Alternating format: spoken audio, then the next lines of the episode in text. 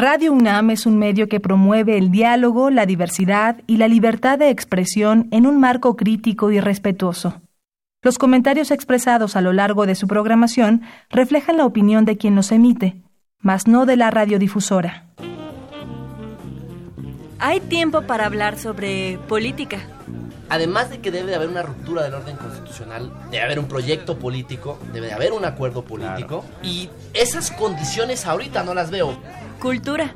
Pero ahora llega Roma y es una película que no encaja con la fórmula, que tuvo la forma del agua, que no encaja con la cultura cinematográfica que estaba en Bergman. Tiempo para hablar sobre sociedad. En el caso particular de la marihuana es un error histórico el haberla prohibido. Fue fundamentado en mentiras. Economía un barril de petróleo te sale en 20 dólares y lo puedes vender a 100, la cantidad de, ingreso que recibe el gobierno es gigante. Pero ese dinero se iba para corrupción. Tiempo para opinar y discutir sobre aquello que nos concierne como ciudadanos. Esto es Tiempo de Análisis. Coproducción entre Radio UNAM y la Facultad de Ciencias Políticas y Sociales. Porque hay tiempo para todo, esto es Tiempo de Análisis.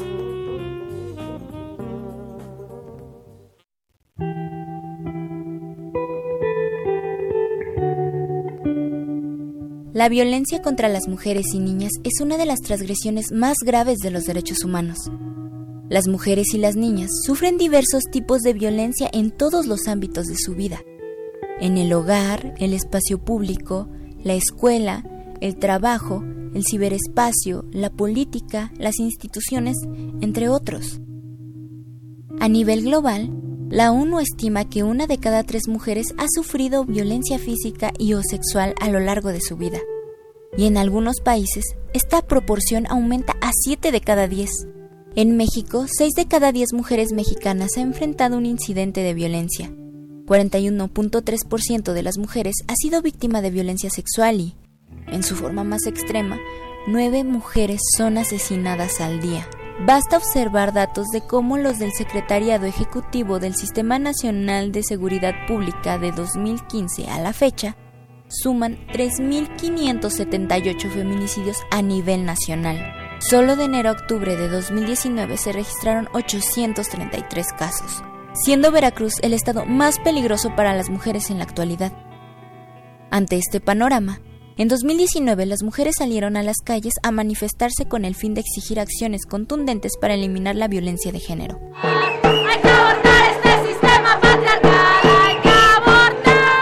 La presión del movimiento logró que en la Ciudad de México se emitiera la alerta de violencia en contra de la mujer. Pero, ¿es esto suficiente? ¿Cuál es la respuesta por parte del Estado? Como sociedad, ¿qué podemos esperar? Yo soy Karina Venegas y estás escuchando Tiempo de Análisis. Hola, muy buenas noches. Les saluda con gusto Adriana Reinaga y les damos la bienvenida a Tiempo de Análisis, el programa radiofónico de la Facultad de Ciencias Políticas y Sociales de la UNAM. Transmitimos a través del 860 de amplitud modulada y vía internet en www.radio.unam.mx. Los teléfonos en cabina son el 55 36 89 89 y la alada sin costo 01800 505 26 88. También pueden seguirnos y enviar sus comentarios a nuestras redes sociales. En Twitter, arroba tiempo-análisis. En Facebook, búscanos como tiempo de análisis. Y en Instagram, tiempo-análisis. Estamos muy contentos de inaugurar este primer programa del año y con un tema muy importante, de verdad relevante porque cerramos con muchos eh, eh, eventos en relación a este. Y nuestro tema de hoy es la violencia contra las mujeres. Quisiera darle la más cordial bienvenida a dos increíbles eh, invitadas que tenemos hoy. Nelly Lucero Lara Chávez. Muchas gracias por la invitación. Bienvenida, Nelly. Buenas noches. Y a Mónica Susana Mielpaz García. ¿Qué tal? Buenas noches. Eh, Nelly es doctora en Ciencias Políticas y Sociales por la UNAM. Eh, ella hizo la especialidad en comunicación, es maestra y licenciada en Ciencias de la Comunicación por la misma Casa de Estudios, profesora de la facultad eh, de, desde hace ya varios años. Cursó el Diplomado Internacional El Feminismo en América Latina, Aportaciones Teóricas y Vindicaciones Políticas en el SAGE, el Centro de Investigaciones Interdisciplinarias en Ciencias y Humanidades de la UNAM, y ha escrito diversos artículos sobre género y comunicación en revistas especializadas. Nuevamente, muchas gracias por aceptar esta invitación. Muchas gracias. Y por su parte, eh, Mónica es doctoranda en Ciencias Políticas y Sociales por la UNAM, con enfoque en comunicación también, maestra en Administración por el Instituto Tecnológico Autónomo de México. Ha participado como ponente tanto a nivel internacional en los congresos organizados por la International Association for Media and Communication Research, en el Congreso Anual de Liderazgo Femenino organizado por la Universidad Sayed en Dubái, y en el marco de los encuentros de la Asociación Mexicana de Investigación en Comunicación a nivel nacional. Sus temas de investigación son feminismo, género, comunicación y acceso y participación de las mujeres en puestos de toma de decisiones. Gracias, Mari. Gracias. Bueno, yo les decía que estoy muy contenta porque de veras eh, dos mujeres tan preparadas que han estudiado durante tanto tiempo y se han, eh, eh, han profundizado en el estudio de, de género, pues eh, son quienes nos podrían eh, eh, ayudar a comprender un poquito este, este problema. La idea de este programa es saber dónde estamos parados en tema, en tema de combate a la violencia de género y hacia dónde vamos y qué tenemos que hacer. Entonces, pues, ¿qué les parece empezar por explicarle a nuestra audiencia qué entendemos por violencia de género? Porque a mí me parece que mucha gente piensa en el golpe o efectivamente, como escuchamos en, la cápsula, en el feminicidio. Y hablamos de muerte y hablamos de muchas cosas, pero me parece que el concepto es muchísimo más amplio. ¿Qué debemos entender, Nelly? Claro, eh, efectivamente estamos en este momento paradas en un contexto de coyuntura muy relevante. De hecho, se está hablando incluso de que esta podría ser la cuarta ola del feminismo, en el sentido de que no solamente en México estamos hablando de estos temas que refieren a la violencia en contra de las mujeres. Hoy por hoy, a nivel mundial, se está colocando esta temática y lo podemos observar, por supuesto, a través de los medios de comunicación y de las redes sociales. Eso ya es un elemento fundamental porque nos da cuenta de que esta problemática que estamos enfrentando las mujeres no es propia de nuestro contexto inmediato, sino que nos está hablando de una problemática estructural que se da incluso en lo que nosotros podemos considerar los países más desarrollados.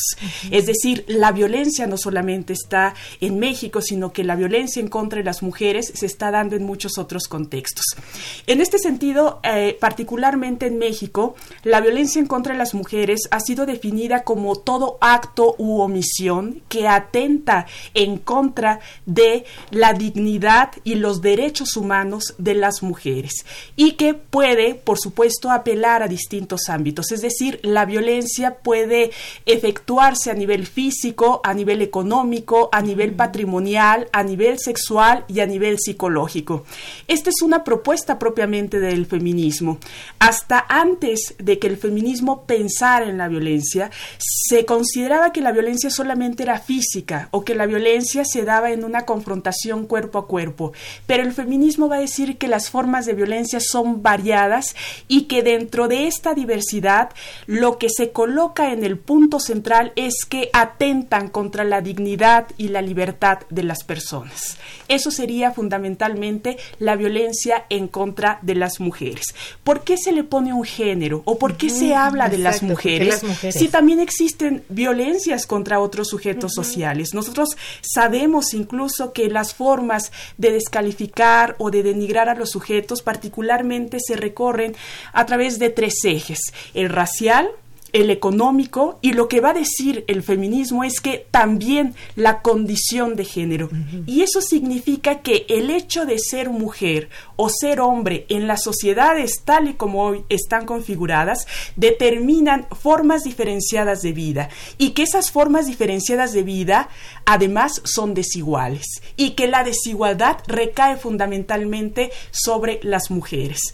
Eso nos permite entonces dar cuenta de quiénes son los sujetos que enfrentan, por ejemplo, mayor pobreza? ¿Quiénes son los sujetos sociales que enfrentan eh, muchas menores oportunidades de educación.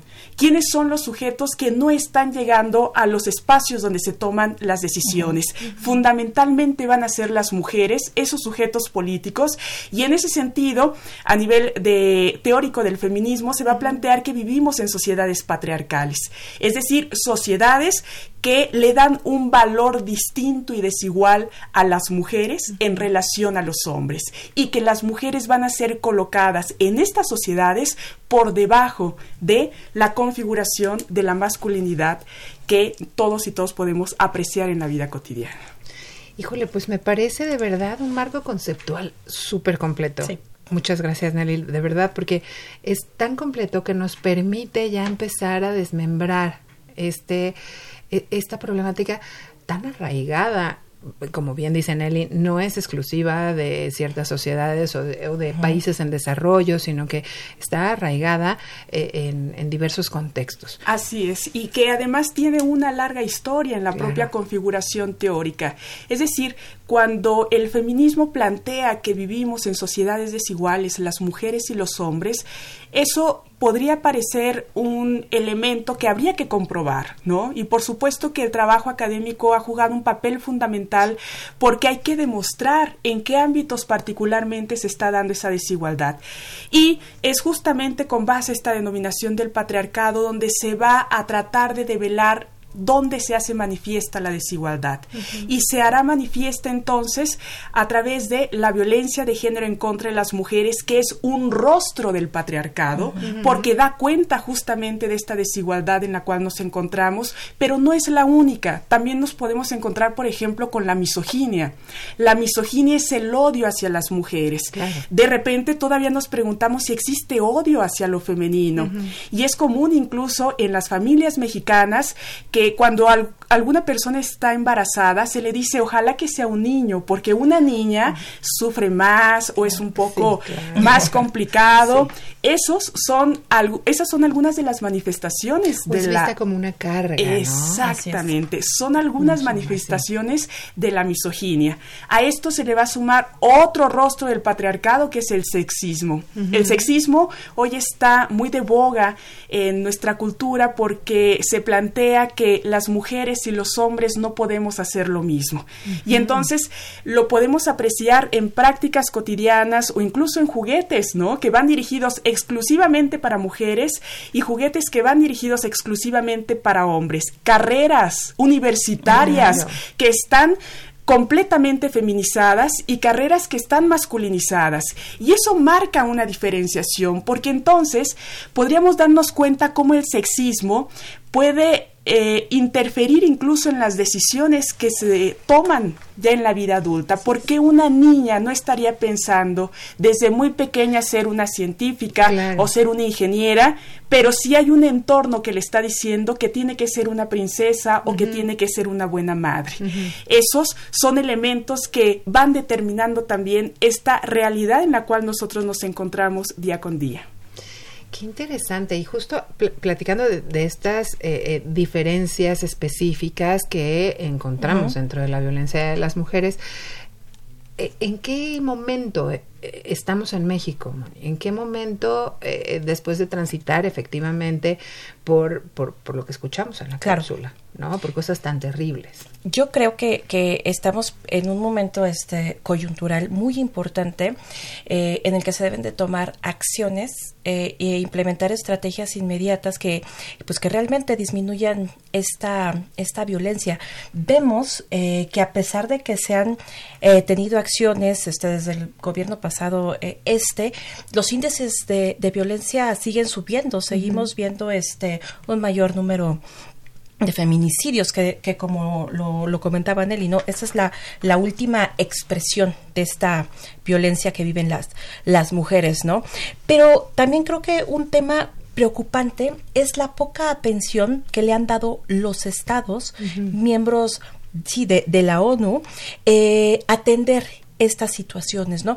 Y creo que la razón va a, a, pues a esta configuración social que tenemos, ¿no? De hacer de lado lo femenino, ¿no? Entonces de repente no está en las prioridades de la agenda política, ¿no? Y lo hemos visto eh, gobierno tras gobierno, ¿no? Entonces, aunque hay acciones, estas acciones no son, no son prioritarias, ¿no?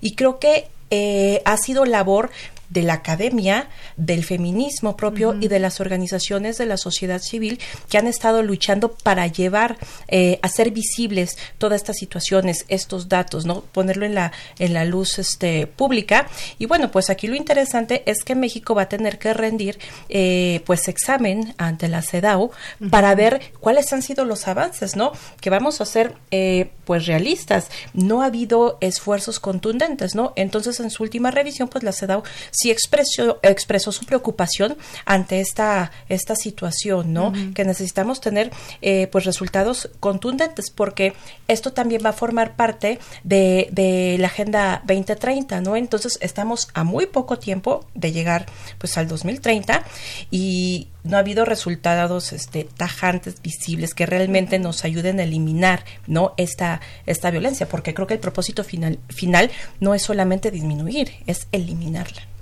Claro, y yo creo que toda esta ausencia de, acuerdos y ausencia de políticas que efectivamente sean eh, eh, útiles para combatir la, la violencia contra las mujeres, comienza por el poco entendimiento y el poco acuerdo que hay sobre el problema. Leía hace un tiempo a este autor israelí, eh, Yuval Noah Harari, y él explicaba un poco que el origen de la violencia contra las mujeres se encuentra en, en una parte antropológica, ¿no? Pero también tenemos el nacimiento de las mismas comunidades y de los mismos grupos sociales.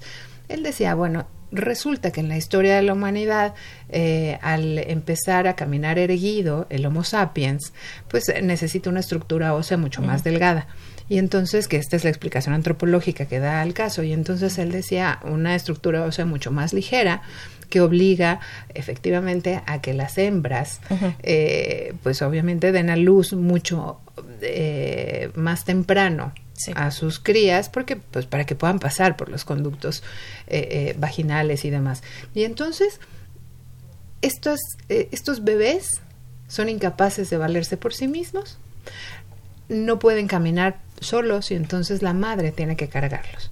Esto obliga a que la madre los alimente y los cargue.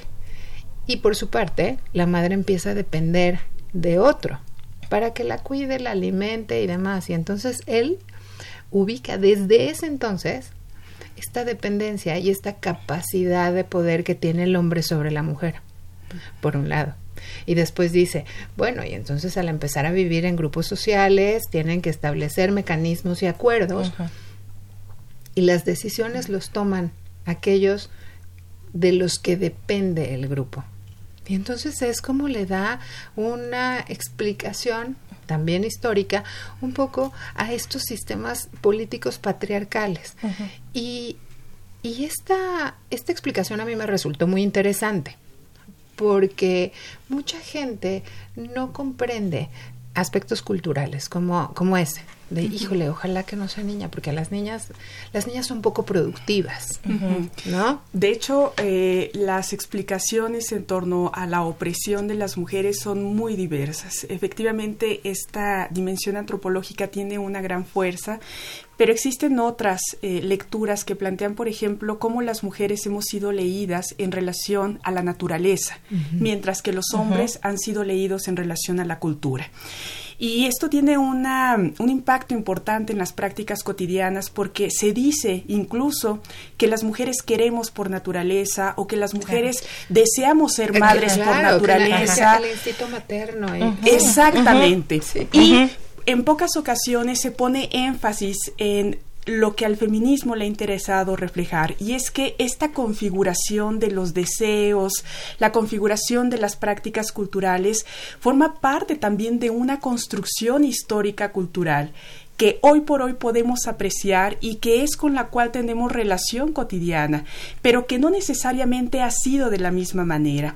Antropólogas como Margaret Mead, por ejemplo, ellas han analizado en sociedades consideradas eso, primitivas, todavía, cuál es la relación de los hombres con los más pequeños y descubrió que hay comunidades donde los hombres se encargan del cuidado y del sustento de los niños, mientras que son las mujeres las que salen a trabajar y que en esas comunidades el cuidado de los niños tiene una mayor importancia y un mayor reconocimiento que la tarea que realizan las mujeres. Es decir, la feminización o la lectura que se hace sobre las mujeres a nivel histórico se sigue ubicando en una dimensión de inferioridad con relación a los hombres. A pesar de todas estas lecturas, y por supuesto que también es importante mencionar la relación que las mujeres tenemos con los hombres, cómo nos miran los hombres. Eh, filósofas como Celia Moros se han encargado de reflexionar en torno a eso, cómo nos ven los hombres. Y ellas van a, bueno, ella en particular va a hacer una lectura que es importantísima. Dice, hay una imposibilidad masculina de vernos a las mujeres como iguales a ellos. Nos ven por encima o por abajo, pero nunca como igual. Y va a poner el ejemplo de que un hombre enamorado, cuando está muy enamorado, endiosa a la mujer que tiene enfrente, la coloca por encima de él. Y un hombre que no desea ni quiere a una mujer, la coloca por debajo.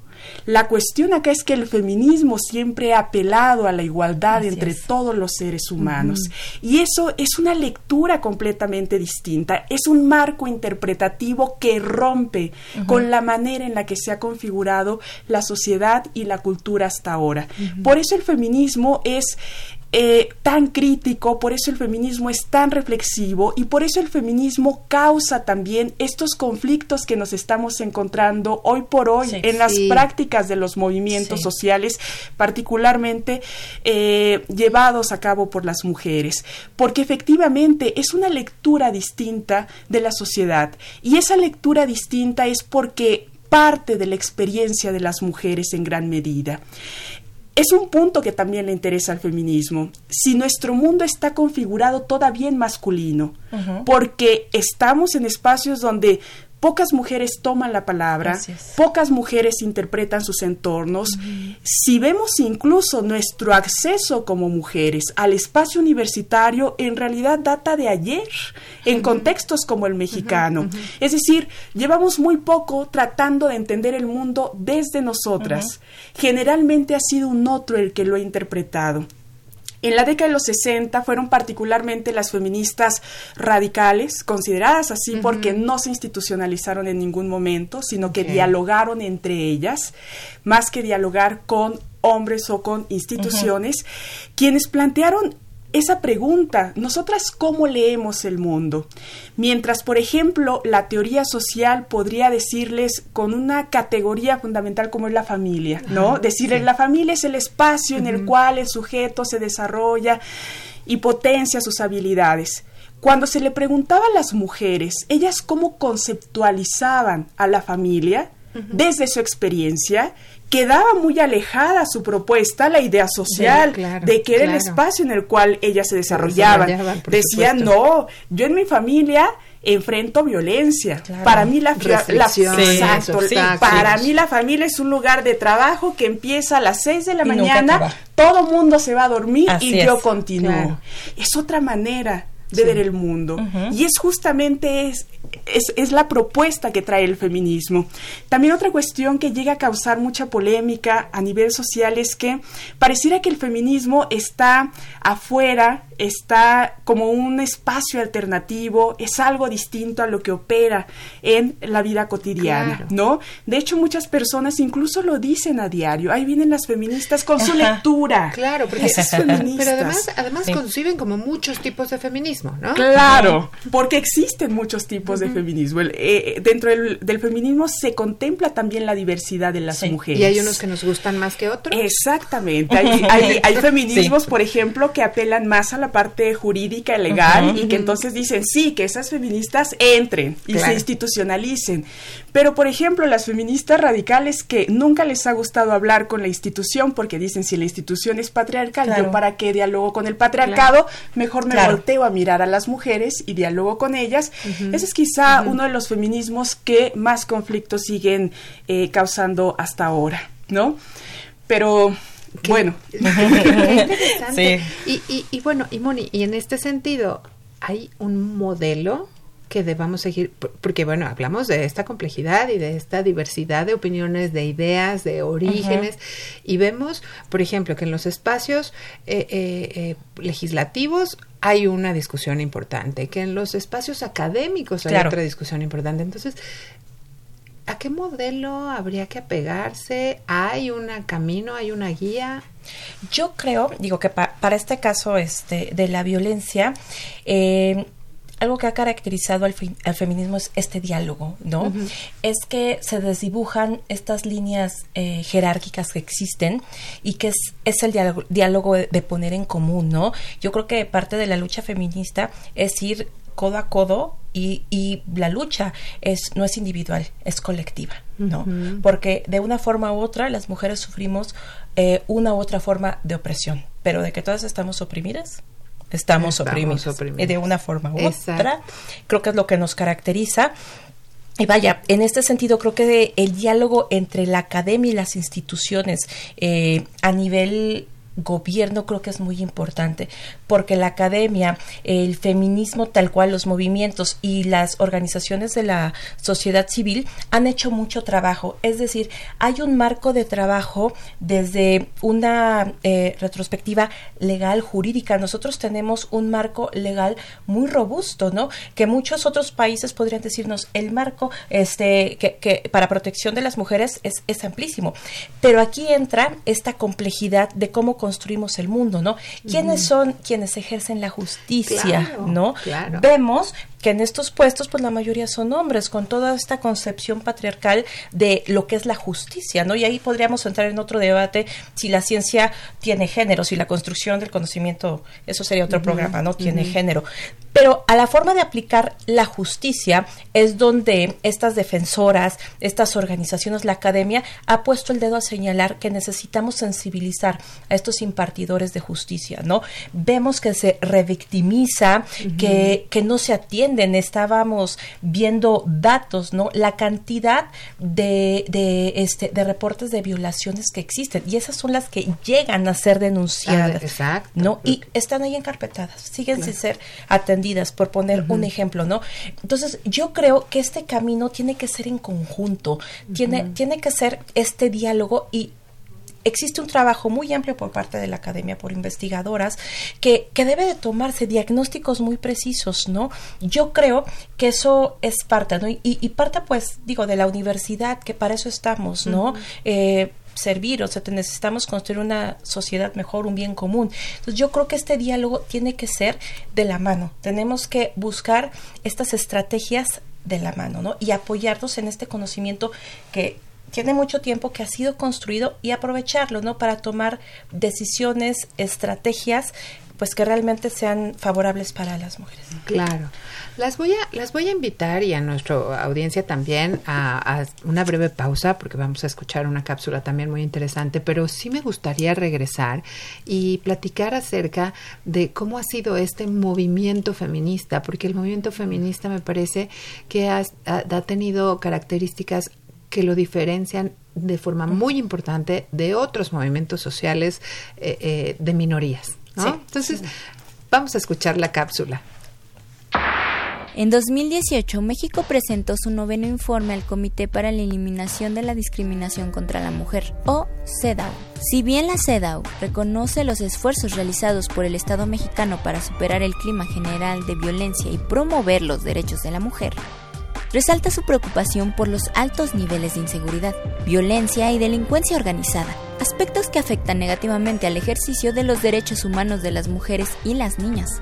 Ante ello, la CEDAW pidió centrar esfuerzos en robustecer la estrategia de seguridad pública para luchar contra la delincuencia organizada, en cumplimiento de sus obligaciones internacionales en materia de derechos humanos, incluidas las derivadas de la Convención, y acabar con los altos índices de inseguridad y violencia que siguen afectando a las mujeres y a las niñas.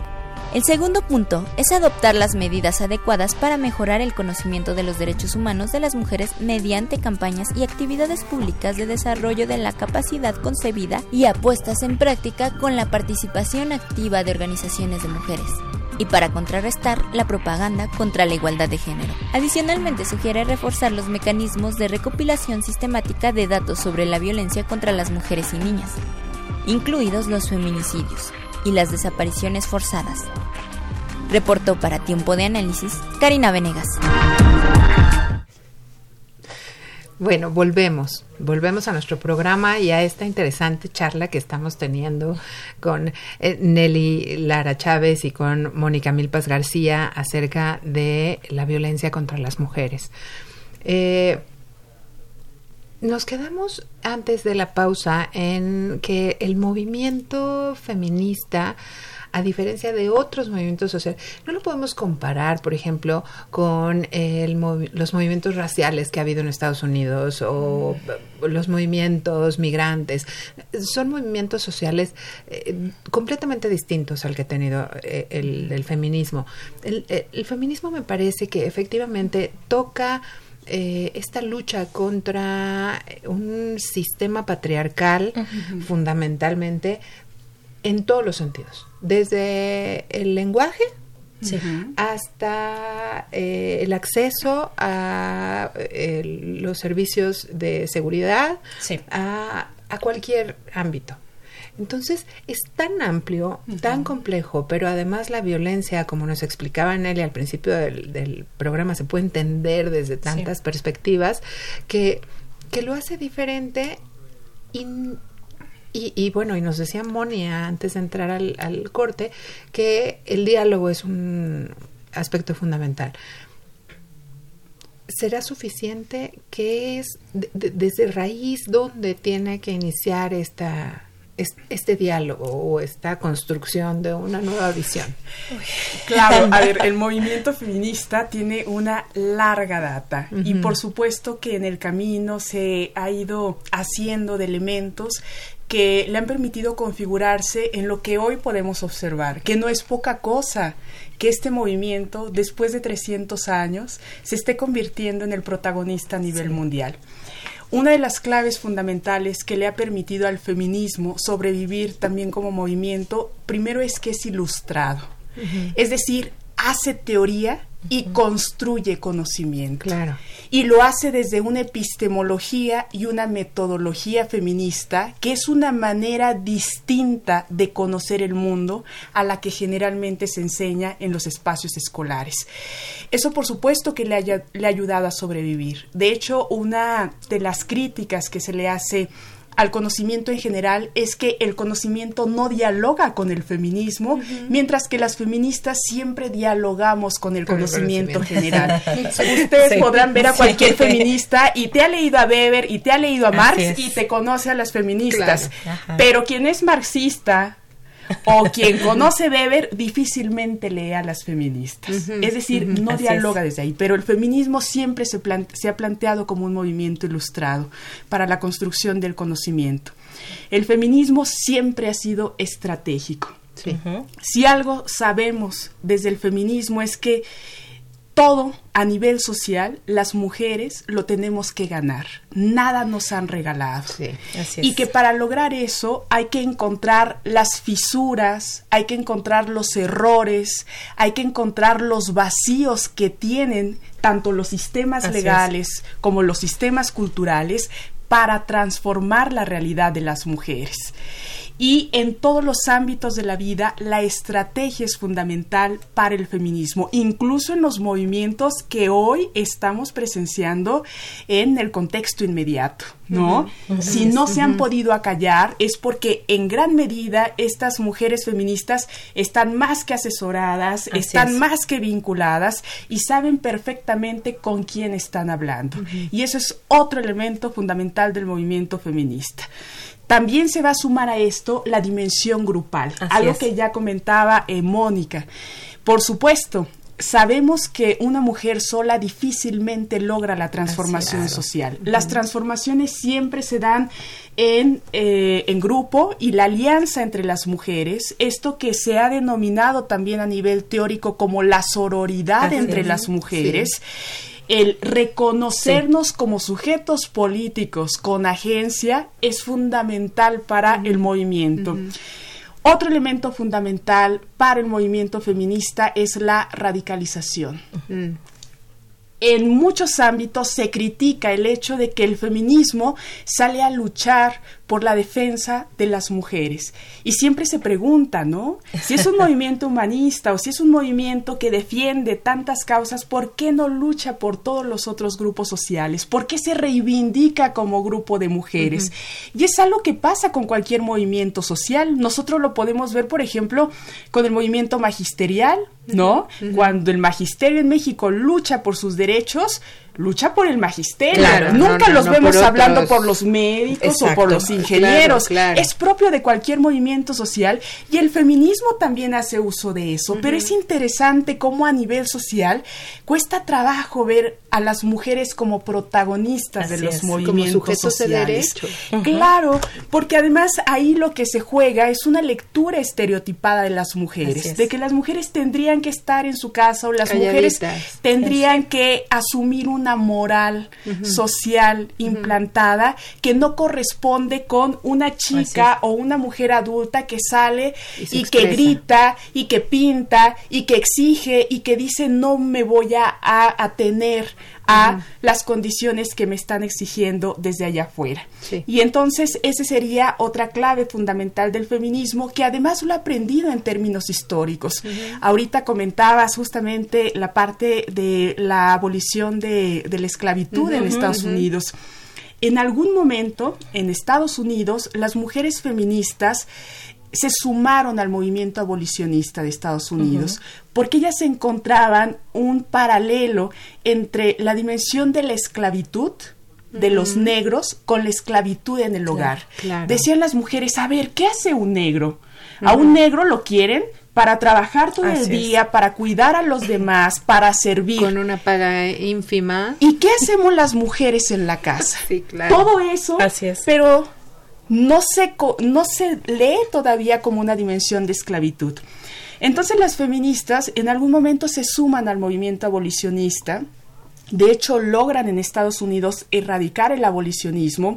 Y cuando las feministas empiezan a hacer la lucha por el derecho al voto, al sufragio femenino, todavía conocido en ese momento, ellas les van a pedir a los abolicionistas que se sumen ahora al movimiento para el sufragio femenino. Y los abolicionistas les dijeron no.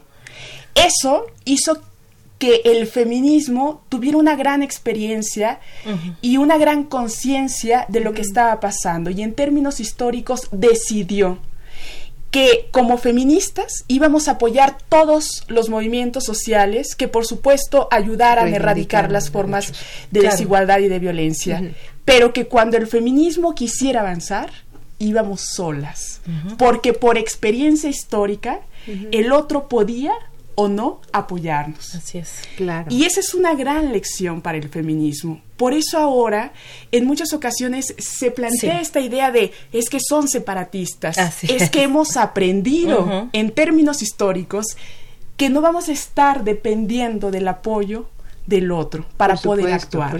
Que mejor vamos a leernos como sujetos políticos y vamos a operar allá afuera. Y se va a sumar, por supuesto, lo que ya comentaba, la dimensión de la experiencia. Y otro elemento fundamental para el movimiento feminista es la noción del sujeto sentipensante. A diferencia de otros movimientos sociales que apelan a la razón, que consideran todavía que la transformación social opera bajo la dinámica de razonar bien para dar una lectura distinta, para el feminismo es fundamental no olvidarnos que también sentimos. Claro, por eso en las calles, hoy por hoy, llama tanto la atención el ver a chicas que están enojadas. Así es. Pero también hay chicas que están contentas, que están risueñas, que, están hablando de sus experiencias de manera mucho más armónica consigo mismas. Y entendemos precisamente un poco de esta, eh, le voy a llamar rabia contenida de siglos. Eh, porque, porque a nivel noticioso y a nivel comunicacional, esta discusión sobre eh, la lucha contra la violencia de género se queda en, híjole, es que mira, ya destrozaron. Así es. Y es que ese término femin, feminazi, ¿no? Y entonces, en esa poca comprensión, en eso que se muestra sobre la pinta, sobre eh, la destrucción y demás, ahí es en donde se queda la nota. Pero no pensamos justamente en este sentimiento de una mujer que durante siglos ha sido violentada y que es el momento en donde puede expresar esta rabia y demás, pero no es la única, no es esa única mujer la que está manifestándose. Hay muchas voces, hay muchas expresiones detrás de esta, de estas eh, eh, eh, pues manifestaciones. Tú comentabas hace rato, Moni, acerca de, de que la academia era un espacio donde pues un poco se ha dirigido el camino y la guía o las estrategias. Sí. Sin embargo, bueno, hablando de Estados Unidos, pues vemos universidades que aceptaron mujeres o escuelas dentro de las universidades en Estados Unidos que aceptaron mujeres hasta los años 80. Sí. Y entonces, en donde la propia Margaret Mead fue eh, eh, víctima de, una denostación en su investigación y demás por sus colegas que eran incapaces de, eh, pues, entender el mundo desde esa perspectiva de análisis femenino. Y sin embargo, la academia dirige muchos de los pasos estratégicos que se hacen en otros ámbitos. Sí. ¿Cómo entendemos esa ambivalencia? De, pues yo creo que, o sea, tenemos que entender que sí, el conocimiento se construye, pero eh, la esfera dentro que está este conocimiento sigue siendo patriarcal, ¿no? Mm. Entonces, digamos que durante mucho tiempo el conocimiento es más, tú lo, lo, mencionaron hace rato, ¿no? desde eh, reconocer al individuo a través del lenguaje, ¿no? De repente se critica mucho el lenguaje incluyente, ¿no? Pero si nosotros no desdoblamos en, entre ellas y ellos, estamos invisibilizando a estas sujetas políticas, ¿no? Entonces vamos a ver las lecturas y vamos a ver que, pues, incluso para aprender ese conocimiento no nos vemos este, reconocidas, no nos vemos reflejadas, ¿no? Entonces, eh, asumimos que ese no es nuestro lugar, ¿no? Y bueno, vemos que en lo doméstico siempre hemos estado y nos referimos al ámbito doméstico más que privado porque, bueno, las mujeres estamos, no disfrutamos de privacidad, estamos dedicadas al ámbito doméstico que es como para satisfacer las necesidades y el cuidado de los otros, ¿no? Entonces, eh, cuando la academia empieza a, hablar de esto, hablar de, de, este conocimiento, esta epistemología, feminista para entender estos fenómenos, creo que el feminismo en términos académicos nos ha permitido visibilizar estas situaciones de marginación, de opresión, de vivencias de propias de las mujeres, ¿no? Entonces, yo creo que es por eso es bien importante lo que se está pidiendo, que es desdoblar esta información, desagregarla por género. Sí, porque es la única forma en que nos vamos a dar cuenta, tener datos duros que pues vamos a entenderlo así, ¿no? Eh, los números no mienten. Claro. ¿no? Los números, creo que las matemáticas es el lenguaje universal y es la única forma que vamos a ver que sí, hay muchos homicidios, pero que en esos homicidios la mayoría son, son feminicidios, ¿no? ¿Y quiénes son los que perpetran estas acciones, ¿no? No es lo mismo entregar un dato de eh, etiquetado como homicidios a ir desdoblando, ¿no? Y lo más triste, ¿no? Que vamos a ver que muchos de estos feminicidios son desde menores de edad, desde 10, 11 hasta niñas de 4 años. Eh, sí, O sea, es otra realidad, nos da una visión bien diferente de la realidad, ¿no? Entonces, el hecho de que las mujeres se hayan incorporado después por estas situaciones históricas al estudio que hayan podido eh, este, ingresar a la, a la academia eh, pues creo que el feminismo y las feministas lo han sabido aprovechar no porque ellas traen con base en su experiencia una agenda propia no traen problemas que ellas querían visibilizarlo no y ha sido la academia ese espacio que ha permitido este, discutir estos temas, ¿no? Como ese espacio neutral donde podemos intercambiar este, estas visiones, donde podemos enriquecernos, donde podemos aprender y crecer en conjunto, ¿no? Y creo que lo interesante es poder salir, sí, de esta discusión y eh, apoyar en esta generación de acciones muy muy concretas, ¿no? Porque creo que algo que ha caracterizado este a la universidad es estos diagnósticos que constantemente se están haciendo, estas lecturas críticas de la realidad, que creo que es una fuente infinita para toma de decisiones, ¿no? Es decir, hay mucho trabajo hecho, hay que aprovechar esa información y tomar decisiones muy concretas. E incluso abrir estos espacios o, abrirse a la idea de que la universidad sí efectivamente es el espacio de pensamiento, de discusión, de diálogo, de raciocinio, pero también debe ser un espacio en donde se comprendan y para que se comprendan, primero deben aceptarse las emociones y deben aceptarse las diferencias. Sí. Y eso me lleva un poco a preguntarles, y bueno, pues ustedes me dicen quién, quién quiere responder o si las dos quieren opinar al respecto.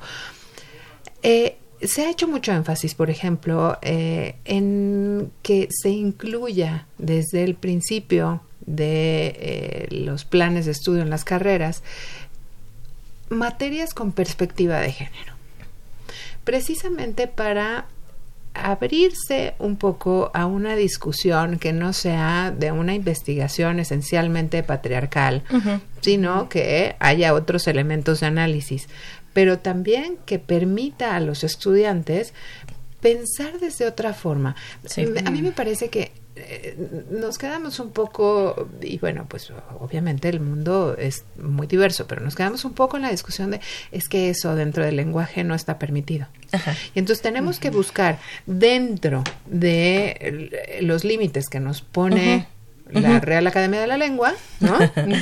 Algunas palabras que nos permitan ser muchísimo más equilibrados en términos de lenguaje pero ¿por qué no inventamos nuevos términos que nos permitan reflejar, porque para eso es el lenguaje, para reflejar y para expresar la realidad. claro, y el propio feminismo ha hecho investigación justamente desde ese punto de partida. Palabras como el desamor, como la celotipia, por ejemplo, que ahora se están analizando en términos teóricos, provienen de la experiencia de las mujeres y forman parte también de esta configuración de su realidad. Es decir, ingresan palabras para el uso cotidiano y es parte también de la propuesta feminista, no centrarnos únicamente con lo ya dado, sino ver qué posibilidades tenemos de configurar un mundo distinto. Y justo es una idea que, quería desarrollar un poco, un poco antes con respecto a ¿Cuál es el papel entonces que tiene el feminismo al interior de la academia? y, me quedé en la idea de que parecía que es eh, un movimiento externo, porque al menos hasta ahora solamente se ve el movimiento social y poco se recupera la parte teórica. Eh, se le configura como un elemento que viene a causar conflicto, se le ve como un agente externo que está pensando e interpretando el mundo tan distinto que yo no tendría que dialogar con él o con ella. Y el feminismo nunca ha partido de allí. El feminismo siempre ha dialogado con el patriarcado también por eso se habla de él en las instituciones, ¿no? Y el feminismo no viene a decir a todas las otras propuestas teóricas que están mal. Les viene a decir que les falta esta mirada. Es decir, viene a complementar la forma de hacer un análisis en términos sociales. Sí, entiendo perfectamente lo que significa, por ejemplo, la lectura marxista de los ricos y los pobres, pero Antes de ver la diferencia y la desigualdad entre ricos y pobres, también puedes considerar las desigualdades existentes entre las mujeres y los hombres, donde la violencia se da tanto en los ricos como los, pobres. Esa es la propuesta feminista por excelencia en términos complementa categorías de análisis. Eso en términos de investigación y en términos de formación, Moni. Pues yo creo que en términos de, formación esta materia se vuelve fundamental, ¿no? Creo que en la medida en que nosotros eh, vayamos sensibilizando a las generaciones que, bueno, sí, a la universidad ya llegan muchachitos pues con una historia formados, pero también creo que el incluir este una materia permite tener esta otra otra perspectiva, ¿no? este, este autoconocimiento y pues entender, ¿no? Que formas que, que, nos construyen en la realidad no son las mejores, ¿no? Y hacer esa autocrítica en miras de, de, crecer. De repente, en esta normatividad social, patriarcal, asumimos estos roles, ¿no? que desde chiquitos nos están inculcando, ¿no? Desde niñas, desde niños, ¿no? Y vamos creciendo y nos vamos relacionando de esa, de esa forma, ¿no? Entonces, en la medida en que entiendas o empieces a acercarte a este conocimiento, vas a entender que tu realidad es diferente, ¿no? Y que muchas acciones que tú considerabas como la norma, no son correctas, no porque la mayoría lo haga es lo que debe de ser, ¿no? De repente vamos a ver actitudes, este, muy, muy, muy patriarcales que, que vamos este, reproduciendo.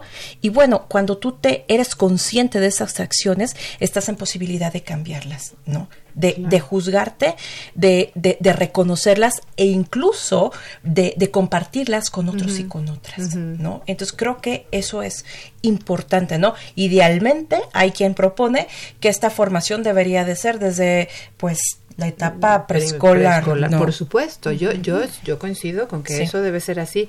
Y poco a poco esta nueva forma de pensar de las nuevas generaciones y de los eh, eh, eh, nuevos estudiantes que vamos teniendo, pues obviamente empieza u obliga a un cambio de pensamiento, de expresión y demás por parte de los docentes, porque así es decimos, bueno, todos los docentes, con independencia de la edad y de la generación en la que se formaron y demás, pues aprendieron a usar un teléfono celular y dejaron de usar eh, una máquina de escribir y a lo mejor en menor o mayor eh, medida, pero se vuelven aptos para utilizarlo. ¿Por qué no también pedirles que se vuelvan aptos en la comprensión y en abrir estos espacios al diálogo de los alumnos? Los alumnos tienen mucho que decir y mucho que enseñarnos acerca de estas miradas del, del mundo.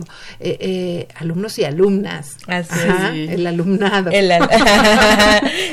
Entonces, eh, me parece muy importante que en lugar de pensar en que estos espacios deben ser un lugar donde les podamos insertar un chip y, y, entonces ya empiecen a pensar en términos de equidad y en términos de pues un pensamiento feminista y pues hay otra forma hay otra forma de hacer esto.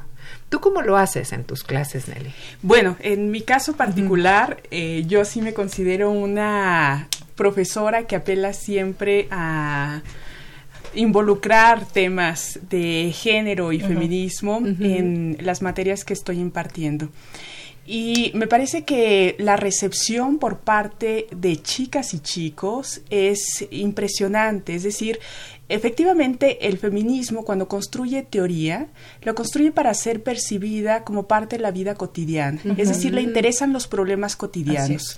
Y en el momento en el que uno lo comenta en el salón de clase, tanto chicos y chicas inmediatamente captan como parte de su experiencia esos elementos de los cuales se les está hablando. y efectivamente, lo primero que aparece en su discurso es, ¿por qué me llega esta información hasta que estoy cursando la universidad. claro. ¿Por qué no me llegó antes? Me hubiera quizá evitado algún tipo de problema o conflicto amoroso con mi madre, con mi padre y hubiera transitado de una forma distinta por estos periodos de desarrollo en los cuales además ellos se encuentran, vienen de la niñez, de la adolescencia, adolescencia. y de repente parece que todo les está sucediendo en la vida, y cuando uno les comenta, nos podemos relacionar de forma distinta, no necesariamente esa es la fórmula para llegar a vincularte con el otro, es algo que inmediatamente les llama la atención y que por supuesto quieren seguir aprendiendo muchísimo más.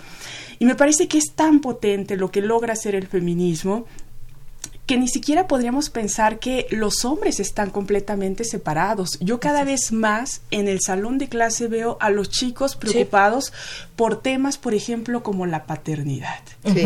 Dicen, yo estoy pensando en qué va a pasar con mi paternidad. Al mismo tiempo están haciendo una crítica hacia la paternidad de sus Así es. padres y de sus abuelos. Por supuesto. Es decir, están haciendo ya una revisión generacional de qué pueden transformar. Y por supuesto que eso es un gran avance, Sí. es una gran apuesta por pensar en alternativas, por modificar los patrones familiares, por decir esto puede ser completamente distinto y por encontrar soluciones que sean más armoniosas para ellos y por supuesto en su relación que tienen con las mujeres. Es algo que también el feminismo se está planteando. Claro. ¿Cuál es el papel de los hombres? Si las mujeres nos estamos transformando tanto, ¿qué van a transformar los Claro, hombres? importantísima. Esa, Claro. e- esa reflexión me parece fundamental, fundamental porque además nos lleva a, a- a esto que nos comentabas hace ratito, Moni, el los lineamientos, las reglas nos están evaluando de manera negativa porque no estamos alcanzando.